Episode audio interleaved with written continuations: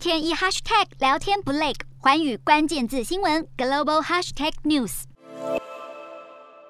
从空拍画面俯瞰，建筑物已经断垣残壁，整座城市宛如废墟。乌克兰南部战略港市马利坡遭到俄军连番轰炸，还有十六万平民困在城内，过着没水没电的生活。马利坡市长表示，所有市民必须撤离来逃避人道灾难。在无情战火下，乌克兰已经有超过千人丧生，将近三百九十万人逃离家园。不过，乌军也传出捷报，成功收复首都基辅外围城镇伊尔平。伊尔平的市长马库辛表示，乌克兰部队已经完全掌控这座城市。不过，随着俄军迟迟无法攻下重要大城，战事恐怕有向两国边界以外蔓延的可能。土耳其水下防御突击队三天内已经在黑海或博斯普鲁斯海峡拆除两枚漂流的水雷，生怕战事进一步扩大。土耳其决定从中斡旋，让乌俄双方在土耳其进行和谈。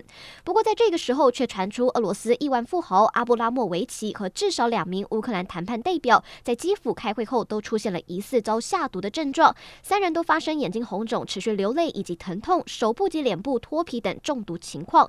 其中阿布拉莫维奇一度失明好几个小时，所幸三人的症状七天内陆续消退。而根据《华尔街日报》报道，中毒事件的幕后黑手疑似是莫斯科强硬派，目的是为了破坏这一场结束乌俄冲突的和平谈判。